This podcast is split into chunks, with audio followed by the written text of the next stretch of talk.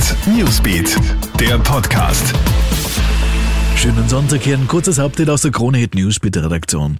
Wir beginnen mit einem aktuellen Corona-Zahlen-Update. Die Zahl der Neuinfektionen bleibt auch heute Sonntag weiterhin hoch. In den letzten 24 Stunden sind 1838 Ansteckungen gemeldet worden. 18 Menschen sind in diesem Zeitraum an den Folgen einer Covid-Erkrankung gestorben.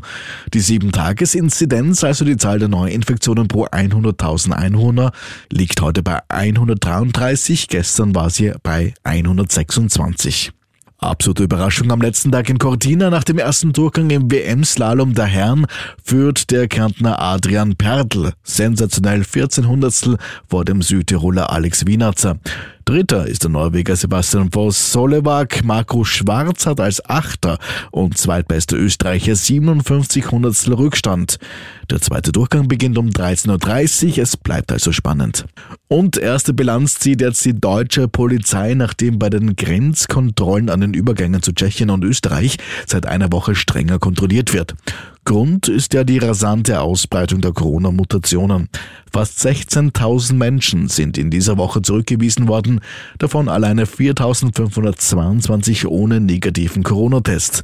Aber nicht nur der Test habe gefehlt, so die Polizei, die Abgewiesenen hätten entweder keine digitale Reiseanmeldung oder haben nicht zu den Ausnahmen für eine Einreise nach Deutschland gehört, etwa Ärzte und Pflegepersonal. Soweit ein kurzes Update, mehr Infos bekommst du auf KroneHit.at. Schönen Sonntag.